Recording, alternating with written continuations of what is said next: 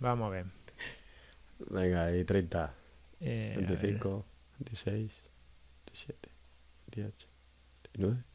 Ya. Yo estoy, a mí me marca 35.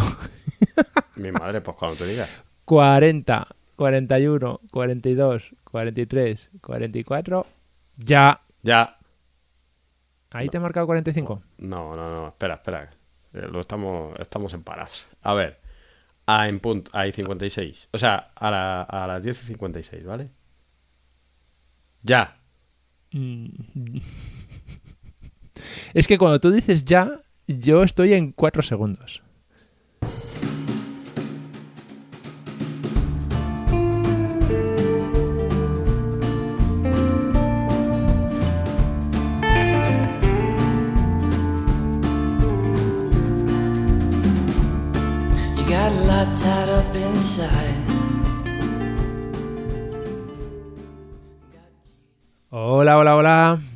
A un nuevo capítulo de Geeky Zone. ¿Qué tal? Yo soy Ricardo y al otro lado de la línea de Discord está Rubén. ¿Qué tal, Rubén? Hola, hola, hola. ¿Qué tal, Ricardo? Pues aquí estoy yo personalmente agotado. Pero bueno, vamos a grabar. Va a ver, estamos grabando frescos mm, después del cambio horario. Ya, ya no decimos todo. Hoy bien, mañana ya veremos.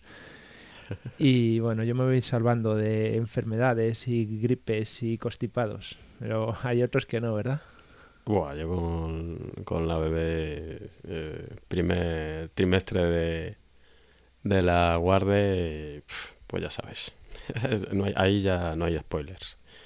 Claro, es Pero bueno, bien, bien, bien. Hay Sobreviviendo. que, hay que hacer ejercicio a todas las eh, el sistema inmunológico y es como el gimnasio el ir a la guardería es, es el gimnasio el gimnasio. Bueno bueno bueno. Pues nada hoy venimos a sacar un tema un poco de debate y que nos está haciendo cambiar nuestros no sé si nuestros hábitos pero sí nos está afectando a nosotros de una manera bastante importante pero no determinante, porque es la huelga de Hollywood. ¿A que sí? Sí, sí, sí. A ver, yo creo que nos, nos va a cambiar porque al final ha habido un parón, ¿no? Y el que más y el que menos sigue algún tipo de serie o algún tipo de película, algún programa de entretenimiento.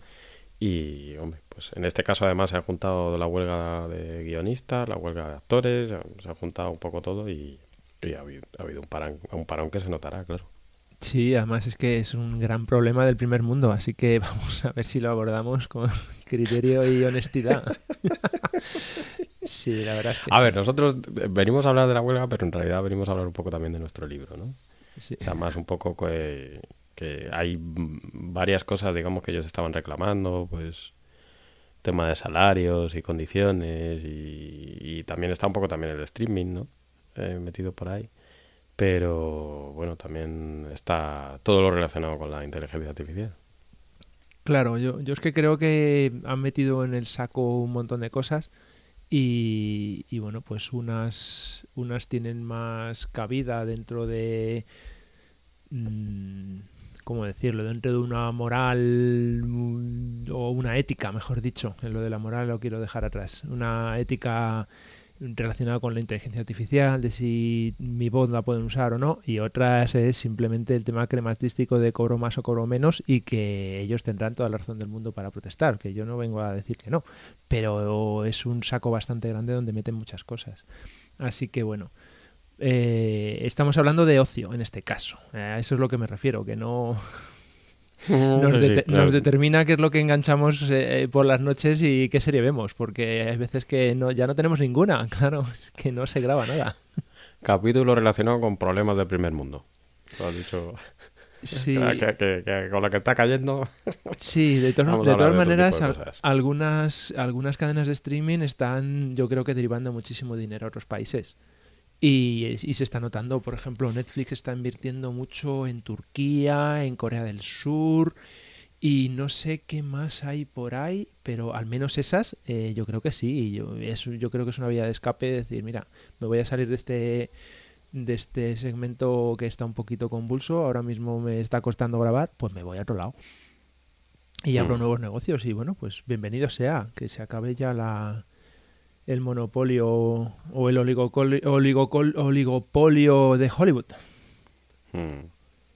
Sí, sí, sí. Es cierto que también es verdad que eh, yo creo que ha pasado en España también, ¿no? Ha habido muchas series que han, que han sido un bombazo que al final están muy bien, ¿no? Porque mezclan un poco otras maneras de pensar, pero también dándole una pátina un poco, ¿no? También hollywoodiense, entre comillas, ¿no? De, de hacer algo más moderno con producciones... La manera de producir las series, ¿no? Y las películas. Entonces mola porque es, es, es una buena mezcla. Sí, la verdad es que yo creo que en esa parte ganamos todos. Mm. Sí, Porque la, la globalización al- también tiene que llegar a, a este segmento. Y, y Mm. puede ser bueno. Conocer otras culturas, otras maneras de entender, no sé, cómo te cuentan las historias. Así que en ese sentido es positivo.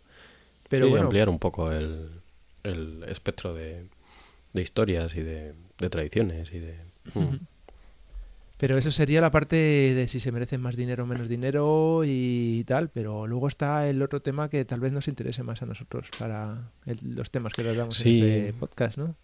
Sí, yo si quieres eh, eh, planteo algunas ideas que sí que me dio tiempo a mirar alguna cosilla más, yo creo que esta vez, y, y debatimos un poco. Y tampoco veníamos a hacer un, un episodio súper largo, es, es un poco a, a hablar un poco de nuestra opinión. No venimos a sentar cátedra, no me lo puedo creer. Esta vez no. Qué decepción.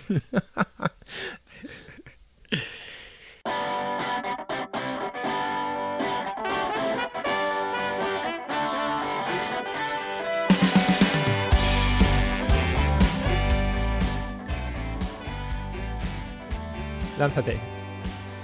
Pues a ver, para cerrar un poco el tema de, los ingresos, ellos sí que se están quejando de, en parte de lo del streaming. ¿no? Porque yo creo que a ti también te habrá pasado, ¿no? Que, que ahora como que hay bastante más movimiento en el catálogo, que hay series o, o películas que, que yo creo que antes estaban durante más tiempo, ¿no? Y ahora de repente desaparecen. Y dices, ostras, es que no tengo alternativa ya para ver esto, porque porque yo contaba con que iba a estar en la plataforma X o en la Y y desaparece y ya no, no lo puedes ver, ¿no? Entonces, eh, tiene, tiene que ver un poco con, con que al parecer las condiciones que tenían firmadas los- la mayoría de artistas y demás estaban muy relacionadas con, con, la, con la televisión, ¿no? Como tal, con el formato televisión y, con el cine, ¿no? Entonces, el mundo del streaming es un mundo distinto que ha venido a, a cambiar un poco todo y por lo que dicen por ahí hay esto es como lo del secreto de la fórmula de la Coca-Cola, ¿no? Pues hay un nuevo secreto que es cuántas visualizaciones hay en las plataformas. Y parece ser que las... No sé si habrás oído algo del tema tú, pero las plataformas son un poco opacas a la hora de, de, de trasladar esas, esas cifras. Ya no digo al público en general, sino también a los, a los, a los actores y, y a la gente un poco que está en, el, en, en la parte de producción. Lo había escuchado en música. Spotify, Mm. Tidal, Apple Music, algunos son un poquito como más transparentes y otros bastante poco. Pero entiendo que el, el, o sea, el modelo de negocio es muy parecido. Mm, por lo menos la parte de distribución y de, re- y de monetización, yo creo. Entonces, claro, el- la clave está en si yo te pago por visualización, pues si mantengo el control de ese valor, eh, realmente puedo pagar lo que quiera.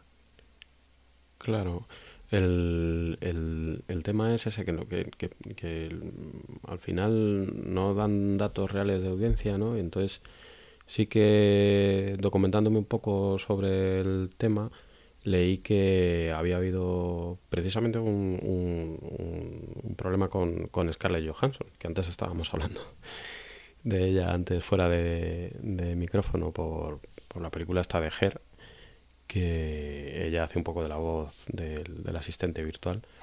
Y mm, parece ser, no- yo creo que era Miss Marvel, pero esto sí que no, no lo apunté, lo estoy diciendo de memoria. Entonces, eh, creo que durante la pandemia o así, pues eh, hubo, se quiso hacer un estreno simultáneo, ¿no? En, en, en streaming y, y, en cine, creo. Entonces, claro, la actriz en contrato parece que solo tenía eh, reflejado cobrar la parte de, de, cine. Entonces, claro, si haces un estreno, un estreno simultáneo, pues probablemente haya mucha gente que vaya al cine, aunque cada vez menos, que yo creo que eso es algo de lo que podemos debatir después y nuestra experiencia personal. Y, entonces, claro, ella digamos que solo iba a cobrar por la parte de, de, los ingresos de la taquilla de cine y, y, claro, si haces un estreno simultáneo, pues, pues hay mucha gente que no va a ir. Claro. Si es que el, el tema de los contratos eh, tiene que evolucionar muchísimo, yo creo. Y, y esto del streaming no es simplemente lo pongo aquí o lo pongo allí porque al final, claro, toda esta, toda esta gente, hay que ver, cuando llegan los, los títulos de crédito, es que, es que está 10 minutos con la música puesta, en una serie es un pelín menos, pero en una película está 10 minutos soltando gente y gente y gente y gente, toda esa gente tiene que cobrar. Y cada uno de ellos tiene su propio contrato, algunas veces englobados en una empresa, eh, otras veces individuales. O sea, la maraña legal es, es compleja y al final hay que repartir los beneficios que suelen dar, digo yo, porque si no, no estaría, no sería una industria. Eh, hay que repartirlos entre todos. Y, y, lógicamente los intermediarios son los que se quieren llevar la mejor parte porque no, no, no trabajan, ponen el riesgo muchas veces, ponen la pasta y dicen, bueno, pero ya que pongo la pasta me lo y el riesgo pues me la llevo, me la llevo limpia. Así que bueno, pues es un esto del streaming viene a es un es un cómo decirlo es un modelo que tal vez pues tiene muchas derivadas y está por explorar cómo cómo cómo se puede ejecutar todo esto sí un poco lo que pasa siempre no que la tecnología de repente la tecnología siempre es disruptiva no bien, sea la tecnología tal y como la conocemos ahora o o incluso la musical, ¿no? En su momento, o las, las, la imprenta, o, o sea, cual, cuando se empezaron a grabar los, los discos, ¿no? De grafito y tal. O sea que al final siempre cualquier tecnología pues es disruptiva y en concreto en el mundo del entretenimiento sí ha habido un cambio de patrón claro. O sea, yo yo creo que nosotros somos algunos nos llamarían boomers, ¿no? nosotros hemos ido de ir al cine de siempre, ¿sabes? Y si hay una peli que nos mole, tipo algún estreno de Nolan o lo que sea, pues la queremos ver en el cine. ¿sabes? Y por lo que parece, pues las nuevas generaciones no tienen problema con ver cualquier tipo de película en una pantalla de móvil. Y lo disfrutan igual. Entonces, claro, la, toda esa industria quizá está orientada a unas generaciones que, que poco a poco, digamos, iremos desapareciendo. Entonces hay que hacer un, giro de brújula y, y, pues la tecnología siempre va más rápida de, de, lo, que, de lo que va el resto y, yo creo que es parte de la queja de, todo este mundo un poco de, producción, de, entretenimiento. Yo creo de todas maneras que el, la industria del cine ha ha apostado por ciertas cosas. Eh, bueno, al final se ha tenido que reconvertir, ha, ha, sido un proceso un poco largo, pero a lo que voy, las, los precios de las entradas los veo un poco disparatados. Mm, Yo sí, tengo sí. el recuerdo de, de hace 30 años 30, 35 y, y, y no era tan te caro. Acabas de destapar, te acabas de destapar 30 eh, años. no era tan caro ir al cine. Yo creo que no suponía tanto dinero de nuestros ingresos mensuales el, el, el ir al cine. Entonces, si tienes en cuenta eso, pues claro, eh, yo creo que es normal que haya un momento en el que en el que se piense que no merece la pena acercarse a una sala. Sí, aparte luego, y esto ya es una opinión personal, ¿eh? Eh, cada vez, digamos, se intentan buscar, pues, mejor sonido, mejores experiencias, ahora 4D, ahora... O sea, como en plan, mejores sofás, mejores. Eh, quizás haya gente que lo valore y, yo en concreto tampoco tampoco lo valoro.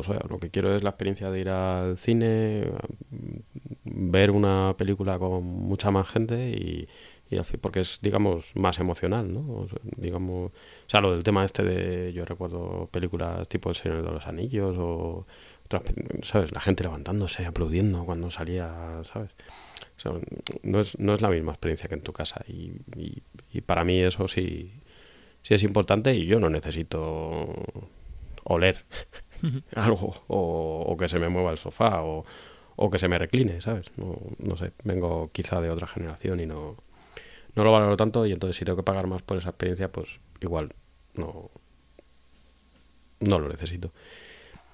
Y luego, por otro lado, y aquí es donde también quizás sea la opinión más personal, es que yo creo que antes la gente quizá era más civilizada, ¿no? Es verdad que antes no había móviles, entonces era más sencillo que no te despistases tanto, ¿no? Con gente que dice, "Joder, ¿para qué vas al cine? Sí. si estás con el móvil, ¿sabes? Pero aparte, ya no solo el móvil, ¿sabes? Es también, no sé, que la gente yo creo que es un poco menos civilizada y insisto que es una opinión personal, ¿no? Pero no respeta tanto el silencio o, o se lleva comida que, que, que hace ruido directamente, ¿no? Entonces, Sí, hay gente que le da igual que te, que estén mas- masticando doritos. eh, porque las palomitas, quieras que no, son bastante respetuosas con el ruido que se deshacen en la boca y ya está, no hacen tanto ruido. Pero los doritos y los nachos con salsas que se caen luego, que las pizzas que manchan en la butaca. eh, sí, son al final yo yo creo que el no sé, te- yo tengo la sensación de que la subida de precios eh, ha ido eh, seguida por un incremento de servicios, no al contrario. O sea, mm, hubo un boom del cine. Yo recuerdo ir al cine una o dos veces por semana o por fin de semana. Eh, era brutal. Y pero claro, eh, también recuerdo esa escalada de precios y escalada de precios diciendo, bueno, es que se están aprovechando de que estoy yendo al cine y cada vez me lo ponen más caro y no estaban aportando más servicios. Y hubo un momento donde empezó un poco la crisis. A ver, es mi opinión, ¿eh? Yo no digo que esto sea lo que haya pasado, pero yo es un poco como lo veo. Y ahora lo que tenemos es un- un- un- unos precios que a ver cómo los bajas. Entonces, pues vamos a meter más servicios y te vamos a poner que te puedes coger en vez de palomitas y un simple refresco, pues ya te llevas los nachos, te llevas las gominolas, te llevas no sé cuántos, porque antes eso no existía, o te la llevabas de casa metido en el bolsillo porque casi te cacheaban. O si no, no podías comer otras cosas que unas simples palomitas y un refresco. Entonces, eh, luego empieza que si el, el 3D, yo que llevo gafas, a mí el 3D, pues no me, pues me tengo que poner las gafas de 3D encima de las gafas mías, es un poco rollo. Bueno, sí, hay algunas películas que, que ganan, pero a mí me, cada vez que pienso en el 3D me da una pereza. Y Hmm. quien dice el 3D dice que te mojen, que huelas, que se te mueve la butaca. Y dice, vamos a ver. Que lo, yo para mí lo más importante del cine es el sonido, porque es lo que creo que a mí Sí. me da la inmersión de, de- de sentirme. el- el- y luego el, el que está a oscuras, que muchas veces en una casa no lo puedes conseguir y en el cine, a no ser que aparezca un brillo de un móvil de delante, pues eso casi está asegurado. Y que la pantalla sea lo suficientemente grande eh, para, que, para que lo veas todo eh, sin necesidad de mover demasiado la, la cabeza y que por favor no tenga remiendos la, la, la lona. Porque es que mm, hay veces que dices, a ver, que me acabo de gastar 9 euros en una puñetera entrada y tiene tres remiendos la, la lona esta, que se ven. O sea, que es que no tienen que ser imágenes muy claras, es que con las oscuras también se ven. Y dices, mira, no puede ser, para eso me lo veo en casa, tranquilamente. No sé. Yo para mí eh, el- los servicios eh, que han venido después han venido como a justificar ese incremento de precio y ahora te dan más cosas para intentar al menos mantener el precio y si no subírtelo. Se empieza a parecer un poco al, a la escala de precios que tienen la, la tecnología. O sea, no bajan el precio, lo que hacen es subírtelo o mantenértelo con mejores prestaciones. Y, y Sí, hay un momento en el que dices, mira, que ya no necesito más prestaciones, no necesito más gigas, no necesito más velocidad, no sé qué, necesito que me bajes el precio. Sí, eh, lo estabas contando ahora y la verdad es que la- el ejemplo que se me ha venido a la mente son los coches, ¿sabes? En plan, no, ahora los retrovisores no son espejos, son cámaras. Mm, vale, pero es que a mí con el espejo me vale. Una cosa más que se puede romper. ¿sabes? Y sí, al final... Sí, es verdad que tiene- tienes toda la razón. No, no sé muy bien si qué fue antes, pero, pero quizás es que también los cines han intentado hacer una inversión ahí a la desesperada, entre comillas, ¿no? Para, para captar la atención de, de otras generaciones o incluso para, para volver a la, a la normalidad, ¿no? Después del, de la pandemia. Como, Y- como dice alguien por ahí, la pandemia ha venido a cambiarlo todo. No en lo evidente, también en lo no tan evidente y lo sutil. Sí, sí, sí. Bueno, menudo. Y, y nada, y luego metiéndonos un poco más en el mundo de la inteligencia artificial, que es otra de las de las cosas que se estaban reclamando y que yo al menos cuando me leí el el acuerdo tampoco se deja muy cerrado. O sea, yo creo que, que tampoco, yo creo que es un principio de acuerdo, ¿no? Eh, porque es muy difícil anticiparte, ¿no? Pero básicamente yo veo, veo como, como dos mundos, ¿no? Hay una parte que, que son, que es las, las, las inteligencias artificiales generativas, ¿no? Que es como se llaman, que es mm, tema textual, ¿no? O sea que yo, yo qué sé, yo le pago a un- una persona por un guion y cuando ya lo tengo, pues entonces ya yo le lo meto en una IA generativa, ¿no? Que al final es lo que hacen, ¿no? Basarse en un en una fuente y, mejorar ese texto, ¿no? Y entonces ya de ahí, pues yo qué sé, imagínate, pues, pues, yo recuerdo que cuando lo estuve mirando, pues ponían casos de, de que igual le pagan a un guion, a un guionista por un por un guion para una película, ¿no? Y de repente el estudio dice, no, pues es que no vamos a hacer una película porque es demasiada inversión y vamos a hacer una serie, ¿no? Entonces, pues tú lo metes en una inteligencia artificial generativa, ¿no? Y entonces le dices, bueno, pues coge esto y hazme guiones para, Para series. para cuatro episodios, ¿sabes? Entonces, claro, ya dices.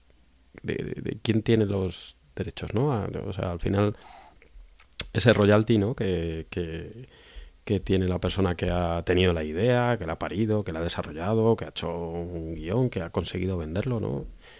Pues claro, ahora ya no es una película, es una serie, se ha, ha habido una transformación por en medio, entonces, claro, ¿quién, quién, quién es el propietario intelectual ¿no? de, eso, ¿no? Esa sería una parte, es un ejemplo, ¿no? Y la otra parte de la inteligencia artificial también es no solo el texto, sino las imágenes. Yo- O sea, lo pongo sobre la mesa si quieres, Rix, y ahora si quieres hablamos sobre, sobre el tema, ¿no? Que es que, que claro, ahora mismo ya pues la modificación de... O sea, ya se llega incluso a digitalizar al actor, ¿no? Que ya hemos visto ejemplos de, de, de películas en las que, incluso con gente que había fallecido, ¿no? Pero ya no solo eso, sino que parece que una de las cosas que estaban sobre el papel es que las eh, la- las productoras se, se reservaban el derecho de escanearte, eh, de hacer, digamos, una copia digital tuya, ¿no? Para, bla, bla, bla. Quizá ahora no, pero imagínate dentro de 10 años, pues ya decir, mira, yo te pago por la hora o, la, o el día de, de lo que estás trabajando por escanearte y luego yo ya voy a hacer películas y películas con tu imagen y, y ya te pagaré cero o algo, ¿no? Eh, entonces, claro, ese, ese es, ese es otro mundo, ¿no? O sea, por ejemplo, leí que había habido un caso con el Henry Cavill, este, el, Superman, porque la película esta de... de mm, ah, me lo tenía que haber apuntado. Eh, en la película, mm, la última esta que, que se hizo, que salía Batman y Superman y tal, digamos que, que hubo una segunda versión, eh, se querían rodar unas imágenes adicionales y resulta que el Henry Cavill pues ya estaba rodando otra película en la que le, le tenía por contrato que, que se tenía que dejar barba y no se la podía quitar. Entonces, no sé si te suena la historia esta, No, no. pero al final lo que hicieron fue cogerle y, y, y quitarle la barba digitalmente. En la, en la, en- yo creo que en la Liga de la Justicia, estoy pensando ahora. Entonces, claro, hay una modificación ahí que ahora mismo puede ser eso, pero vamos, yo estoy seguro que de aquí a cierto tiempo, como ha pasado con Luke, mm, creo que Leia, la, la actriz de, vamos, estoy diciendo los personajes, Mark Hamill y, y ahora no me acuerdo cómo se llama. No, no la recuerdo actriz tampoco.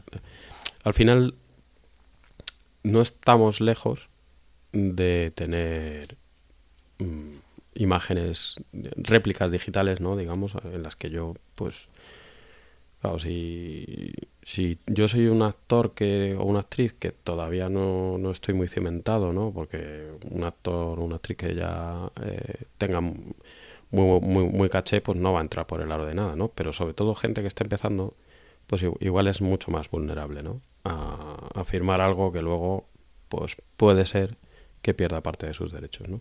Y estos, por resumir un poco, son los, los dos grandes mundos con la, con la inteligencia artificial que, que, yo he leído que están abiertos. ¿no? La, de la parte esta de los de la de, de los eh, guiones y, las modificaciones y quién tiene los royalties y la parte de la, la identidad visual. ¿no? Así que ahora, ahora ya te, te dejo no sé, yo es que eh, hay veces que lo, lo, veo un poco como muy ajeno. Dices, pues es que si son, si no, son actores, se dedican a eso. O sea, su imagen está allí, entre comillas, es de dominio público de todos, pero mm, si lo intento extrapolar a la vida particular de cada uno, no se me ocurren ejemplos que, aunque no son demasiado brillantes, pero no sé, es como cuando uno va y, y tiene una llamada de teléfono y simplemente por, por, una simple encuesta que te llaman del servicio de salud o de no sé qué, o incluso el INE, que te llama de vez en cuando y tienes que hacer unas... Yo qué sé, te están grabando la voz y luego resulta que te la están utilizando para otra cosa. Dices, ya, pero es que una cosa es que yo esté contestando cosas y otra cosa es que de repente se utilice mi voz para lo que sea. Y quien dice eso dice la imagen. Eh, ahora que se está grabando todo en todos los lados, véase el aeropuerto, bueno, es que vas andando por la calle y estás grabado, eso quiere decir que pueden utilizar mi imagen para cualquier cosa. Eh, porque yo a lo mejor mm, simplemente, bueno, el mero hecho de aparecer por algún sitio sabiendo que tiene cámaras, ya estoy asumiendo que están dejando que me dejen, aunque es cierto que tengo mis derechos y tal. Pero eso significa que pueden utilizar mi imagen para cualquier cosa. Yo que he grabado una película, luego la pueden utilizar para un anuncio. Mm, entonces, eso es, es, la parte en la que los actores, por, su, por su parte, en lo que sería su imagen, lo que sería su voz, pues supongo que quieren regular, decir, oye, mira, no puedes hacer conmigo lo que quieras. Y esos contratos, ha habido distintas épocas, pero ha habido épocas en donde las eh, promotoras son los que han controlado cómo se hacían los contratos y qué figuraban los contratos. Entonces eh, yo entiendo que los actores digan, oye, me da igual que a lo mejor tú puedas tener bastante más poder que yo a la hora de, establecer las condiciones del contrato, pero hay ciertos límites que tienen que cambiar. Entonces, bueno, parece que se han juntado porque creo que el límite mm, ha llegado aquí, en este punto, porque es, que lo están dejando mm. todo. Si no, casi les puede hacer desaparecer, como imagen, como voz.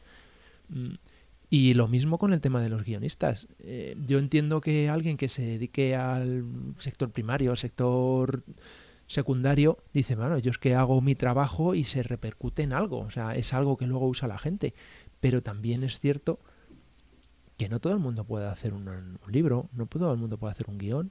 Yo no sé hacer guiones. De hecho, en Geek lo grabamos sin guion. en parte porque yo no sé hacer guiones. Entonces, joder, la gente tiene, tiene destrezas y tiene talentos para cosas muy variadas. Y, y hay que respetar que a lo mejor hay gente que no produce nada tangible, pero sí eh, tiene suficiente talento como para establecer un guion y, y, es su guion. Entonces, luego, ¿qué puede hacer el director o la productora con ese guion? ¿Lo meten en la churrera de, por ejemplo, convertirlo a series o hacer precuelas y secuelas y tal, y dices, bueno, vamos a ver, es que yo he tenido una idea, por ejemplo, eh, lo he plasmado aquí en un guion y tal, y de repente me están sacando aquí un montón de pasta con metiéndolo en una máquina, y dice, mira, esto no puede ser, o sea, yo tengo que defender también un poco pues este talento, que si no hubiese habido esa semilla, pues no hubiese habido nada. Eso es. Sí, eh, al final, o sea, las inteligencias artificiales generativas estas lo que hacen son refritos, ¿no? Y se ve mucho cuando, cuando utilizas ChatGPT, eh, al final, claro, lo que han hecho es hacer un barrido de información, ¿no? Y de documentación y demás, y lo que te hacen son anticiparse a, a lo que tú le estás, por lo que tú le estás preguntando, lo que le estás pidiendo, y esto no deja de ser eso. Claro, el tema es que soy. Esto lo, lo, lo hemos hablado en un episodio. Es que llevamos, no sé, ocho meses de OpenAI y compañía. Eh, y claro, esto ya no, no se parece en nada. O sea, en un año esto ha cambiado radicalmente. Entonces, claro, en los próximos tres o cinco. De todas maneras, yo estoy empezando a tener una especie como de, rechazo hacia imágenes que quieras que no se las ve que están generadas de alguna manera, cada vez más digitales, más tal, y, y que no se basan en una, una persona real, una vida real. Y a mí por lo menos sí me están dando un pelín de... un pelín de... mm, le quitan puntos al, al contenido que veo.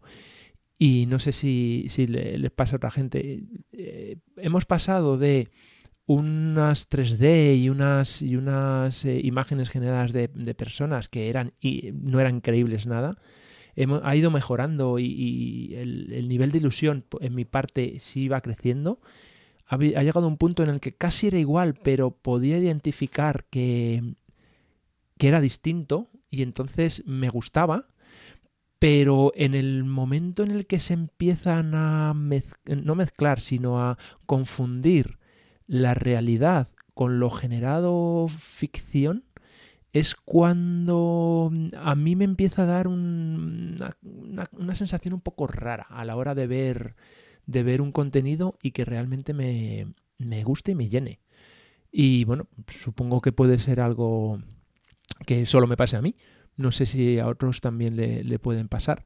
Entonces, esa barrera se cambia, por ejemplo, cuando tienen un concepto tipo dibujo animado, cómic, anime o cosas así, pero cuando realmente se basan en imágenes plenamente reales y se, se puede llegar a ver, a, notar que eso está generado por ordenador, lo que es el personaje, no tanto los efectos especiales, sino el personaje, estoy más preocupado en, o, más ocupado en buscar eh, dónde puedo pillar al, al, al efecto, al, al, contorno irreal, más que en, en, quedarme en ver la película y disfrutarla. Sí, yo entiendo perfectamente lo que dices. Hay un, hay un momento en el que o nuestra vista o nuestro cerebro dice, eh, aquí hay algo que, que, no me suena real, ¿no? que no, que no lo siento real, ¿no? Pero bueno, yo también creo, insisto en que yo creo que también somos de una generación que ha vivido y ha visto ya, tiene cierto bagaje, ¿no? Entonces al final, bueno, nosotros también lo vemos con unas gafas de, y nunca mejor dicho, que nosotros llevamos gafas, de, de, bueno, pues ya de haber visto muchos contenidos, de de cosas que te decían cuando, cuando tú eras, que supongo que te habrá pasado, ¿no? Que te llaman tus padres o algún conocido que te decía, no, bueno, claro, aquí a ti te gusta esta música, pero en realidad esto está muy inspirado en, ¿no? Lo que sea, ¿no? Porque al final todos los artistas, ya no solo musicales, o, sino también en cine y, y cualquier arte, pintura también, pues se, se, se inspiran, ¿no? Unos a los otros y es verdad que luego de repente salen artistas en cualquiera de esas disciplinas que, que de repente rompen, ¿no? Y, es algo como... O, de repente juntan varios... Eh, varias, eh, varias disciplinas distintas o varios tipos de, de, de, cómo hacer cosas y lo juntan y hacen una mezcla, ¿no? Yo, el, el mejor ejemplo de eso, por ejemplo, fue para mí Matrix. Yo mm. me acuerdo que cuando estaba viendo Matrix decía esto es brutal. Y, y, y, bueno, yo en concreto, por ejemplo, sí que había visto, había visto Ghost in the Shell, mmm, había visto otra serie de cosas, pero otras no las conocía. Y claro, de repente es algo que te hace estallar la cabeza porque te junta cosas que tú eh, tienes dentro de ti, ¿no? Y, y, y te lo empaqueta y, y, te lo cuenta de una manera que, que para ti es, es brutalmente nueva y que además te es una, una experiencia completa, ¿no? Entonces, yo creo que a día de hoy, pues todavía no la, las inteligencias artificiales no están en ese nivel para nada. Y, y, pues no sé si llegará algún día. Aquí ya depende de lo, de lo que piense cada uno, ¿no? O de lo crítico que sea con, con esto, ¿no? Pero bueno, es verdad, joder, que hacen muchas cosas. Y que quizá dependa también un poco del nivel de, de exigencia ¿no? que, te- que tenga cada uno a la hora de ver una serie o una película o, o Sí. lo que sea. También hay otro concepto que se me estaba ocurriendo ahora y la verdad es que no me, no me había dado cuenta.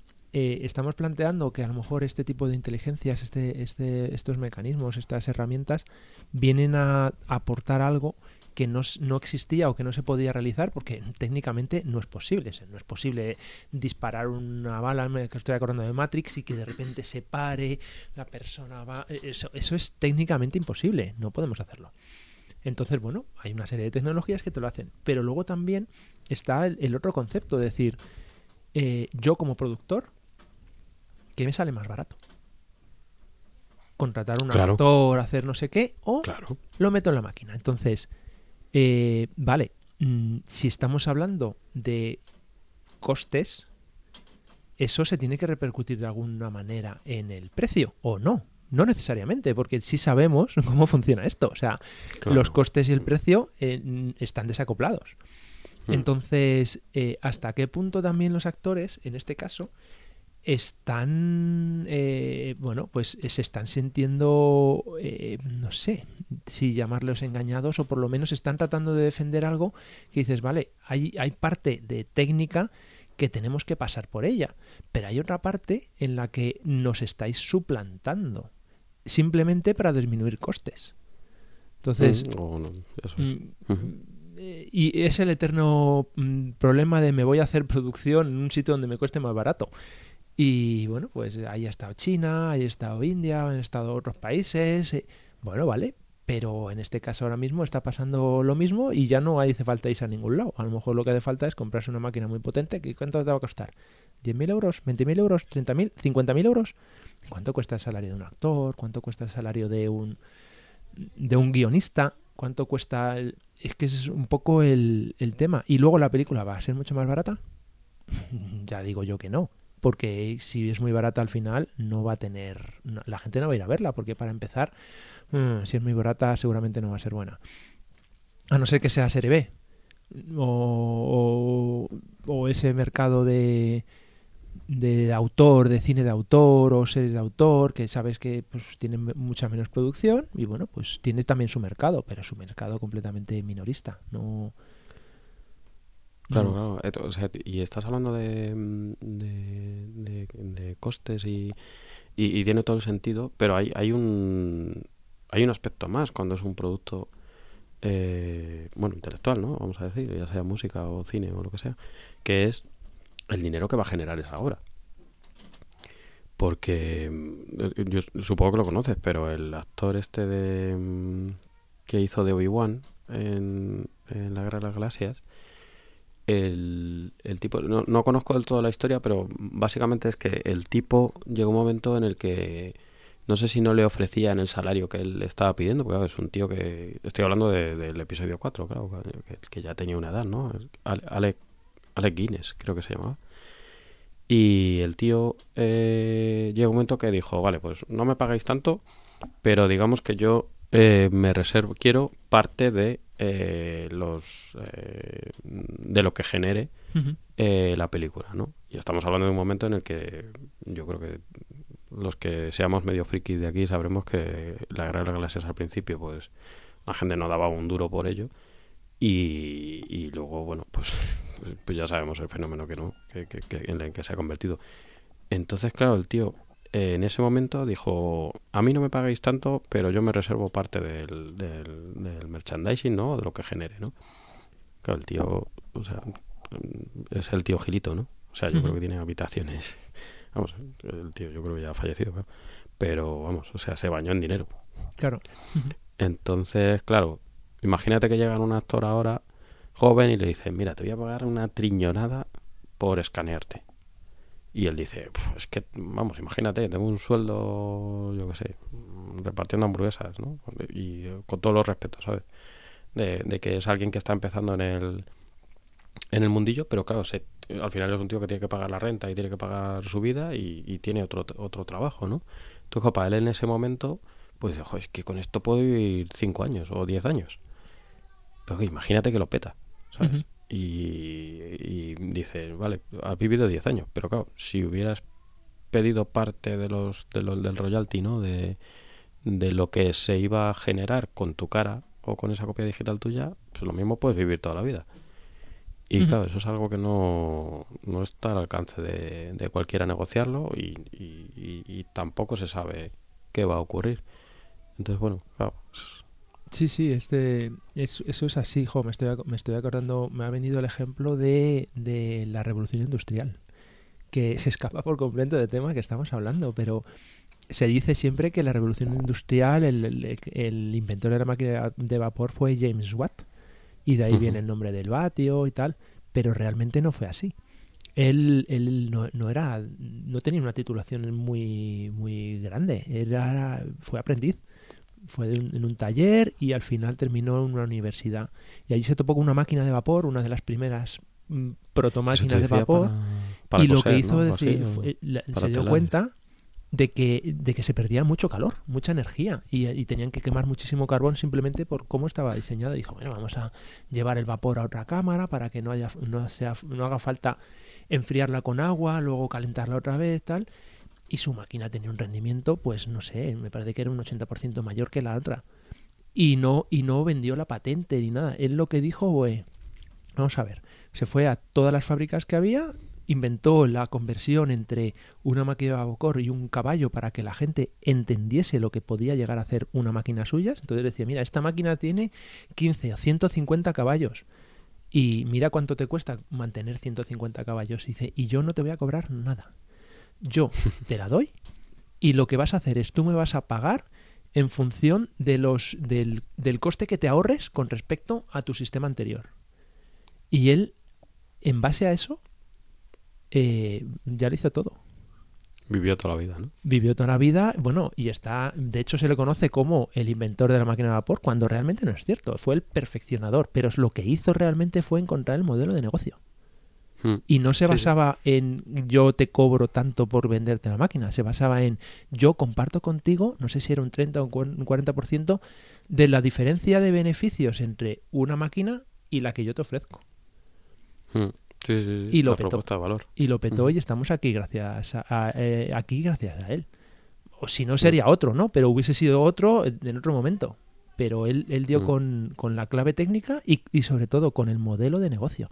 Entonces, el modelo de negocio es que es importantísimo. Y yo creo que principalmente lo que están queriendo reclamar, aunque lo pongan así muy en los medios, vengan, mm, pues quiero más tal salario, quiero no sé qué tal, lo que quieren es ver cuál es el modelo de negocio más justo para todos. Sobre todo para ellos, porque ven que el modelo de negocio para ellos no es nada justo. Claro, claro, exactamente. Sí, muy relacionado con eso y con las oportunidades de negocio, el, ah, que eso sí que lo tenía apuntado aquí y lo- no pensaba comentarlo, pero viene al caso, es que, eh, por ejemplo, ahora como, como no está claro hacia dónde va a ir el tema, pues hay, hay una empresa que se llama Metaphysic Pro, que creo que es eh, inglesa, que al final lo que, digamos que lo que hacen es anticiparse eh, y están empezando a tener contratos con actores para escanearles. ¿Vale? Pero ellos, digamos, que te escanean, pero, o sea, escanear quiere decir, pues, hacer esa copia digital, ¿no? Eh, que, que estábamos diciendo, ¿no? Pero digamos que el, el propietario de esa imagen no es esa empresa, no es Metaphysic Pro, no es, no- o sea, digamos que ellos no te compran los derechos, simplemente ellos se presentan como custodio de esa imagen, ¿vale? De tal manera que, pues bueno, pues si a ti te pasa cualquier cosa, yo que sé, imagínate que pierdes la voz o lo que sea, pues ellos, digamos que te, te tienen ahí, entre comillas, ¿no? Y aparte son garantes, ¿no? De, de, de defender tus derechos si en algún momento hay alguna copia de algún deepfake, ¿no? De alguien que, que lo utiliza. Entonces, claro, esto si nos lo cuentan hace cinco años o tres o dos pero esto de verdad existe y bueno pues son modelos de, de negocio que que al final pues pues, pues van apareciendo y, y al final alguien como tú dices queda con la tecla y y, y, bueno pues, pues puede ser un win-win ¿no? para, para todo el mundo ¿no? y buscar otra manera digamos de, de monetizar digamos y, y a la vez proteger a, a todas las partes Sí, es que si hay que avanzar, eh, tiene que ser así, es la mejor manera, porque si no, mm, puedes avanzar un poquito, pero no, no vas muy, no vas muy lejos. La, la mejor manera de avanzar deprisa es avanzar solo, pero la, la mejor manera de avanzar durante mucho tiempo y muy, mucha distancia es acompañado. Así que el win-win es el que tiene que, el que tiene que funcionar. Bueno, a ver si encuentran, por el bien de nuestro ocio, a ver si encuentran el equilibrio rápido. Sí, sí, sí. Volvemos a los problemas del primer mundo. Sí, que si no vamos a ser una sociedad aburrida. Pues nada, ha quedado yo creo que un episodio que al final, mira, no, no teníamos muy claro cómo hacerlo ni casi de qué hablar y, y al final han salido cosas. Pues sí, pues sí, pues nada. un- la verdad es que un gusto, un placer, como siempre, grabar contigo. Pues nada, encantado de mm, dar placer y repartir. Y a ti que nos te escuchas, muchas gracias por la paciencia para un episodio largo como este. Y, y nada, pues esperamos vuestro vuestro feedback, a ver, a ver qué os parece y qué opináis sobre esto. Y, y nada, nos, nos vemos en la próxima, ¿no? Eso es, pues muchísimas gracias por estar ahí, por escucharos, sobre todo si habéis llegado a este punto. Y nada, que la vida os trate bien y chao, chao, chao. Chao a todos. Apagando.